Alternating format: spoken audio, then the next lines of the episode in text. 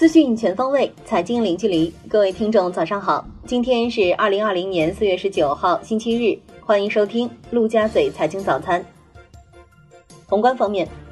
国务院联防联控表示，离汉人员中的重点人群，到目的地从事公共场所服务、交通工具服务及养老机构、监狱、看守所等特殊场所服务的人员、教师、医护人员以及相对密闭场所工作人员。在离汉前，按照应检尽检的原则，到具备资质的疾控等机构进行新冠病毒核酸检测，检测费用由湖北省武汉市统筹解决。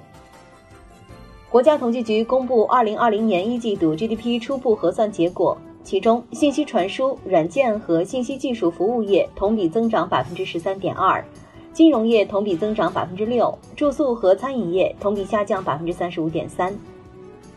民政部十八日发布公告，国务院于近日批准海南省三沙市设立西沙区、南沙区。三沙市西沙区管辖西沙群岛的岛礁及其海域，代管中沙群岛的岛礁及其海域。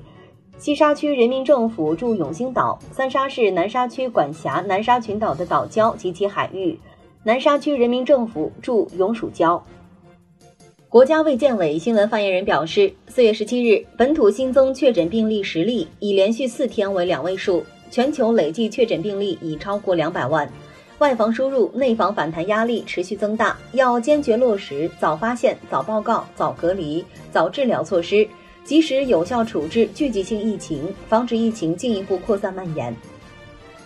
湖北省新冠肺炎疫情防控指挥部发布更新市县疫情风险等级评估。与四月十五日评估相比，武汉市城区整体降为低风险，全省无中高风险市县。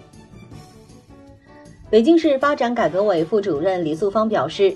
实行京津冀区域健康状态互认，北京市人员已实现赴京冀地区通行无障碍。北京也明确，居住在河北省廊坊市、北三县等环京地区的在京工作人员，上下班往返属于日常通行，不做硬性要求。但进出京要接受例行检查。国泰君安证券首席宏观分析师高瑞东表示，从现在到五月中旬，可能是宏观对冲政策密集酝酿出台时间窗口。四月八日至四月十五日，武汉市共完成二十七点五四万次核酸检测，主要检测对象是重点人群、复工复产人员、离汉打工人员等。在二十七点五四万次核酸检测中，共检出无症状感染者一百八十二人，占比约万分之六点六。国内股市方面，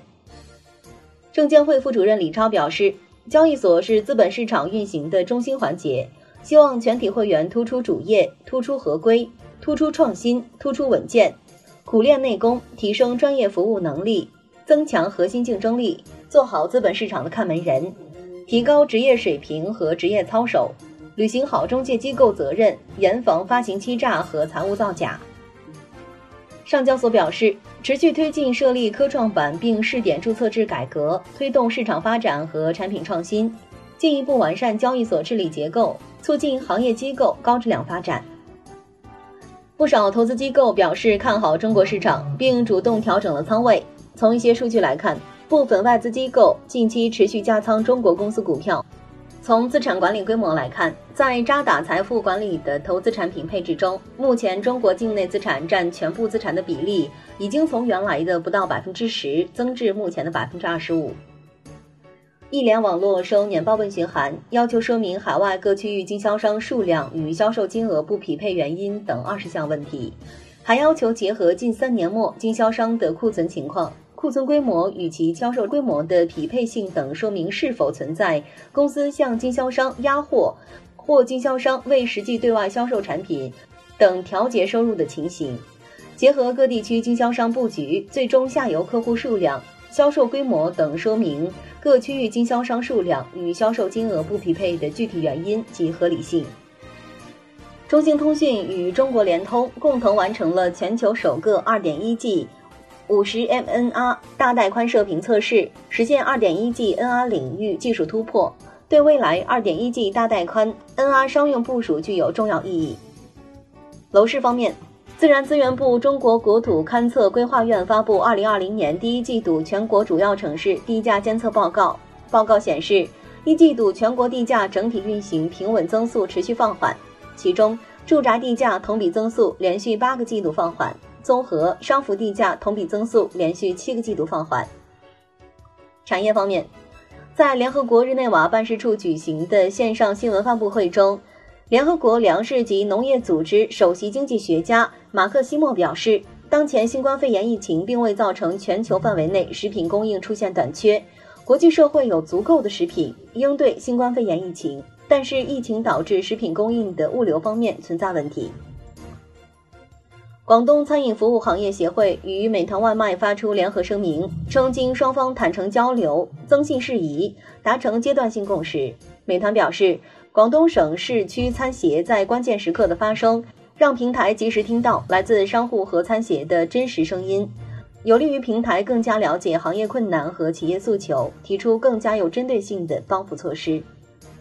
威马汽车创始人、董事长兼 CEO 沈辉通过其个人微博表示，汽车作为大宗商品，具有低频、客单价高、决策链条长等特点，短期内很难迎来真正意义上的报复性消费。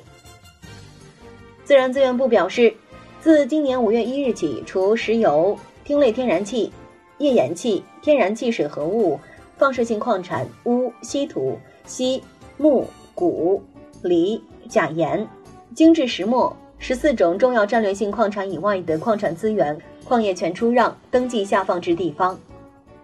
海外方面，尼日利亚总统办公室主任因新冠肺炎去世。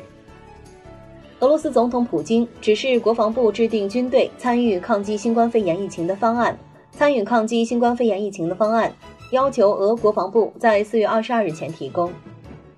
西班牙劳工部称，西班牙政府计划分两个阶段恢复正常社会活动，所有生产部门计划于今年夏天恢复，而旅游、休闲、文化等领域可能要等到年底才能全面恢复。同时，西班牙政府建议在今年九月恢复学校课程。意大利新冠肺炎特别工作组根据不同行业复工的安全考量，协调相关机构，依照人群聚集程度对行业的安全性进行了初步评估，并将意大利九十七个行业划为三个安全等级，以此作为政府获准相关行业复工次序和时间的重要参考。以上就是今天陆家嘴财经早餐的精华内容，我是亚丽，我们下期节目再见。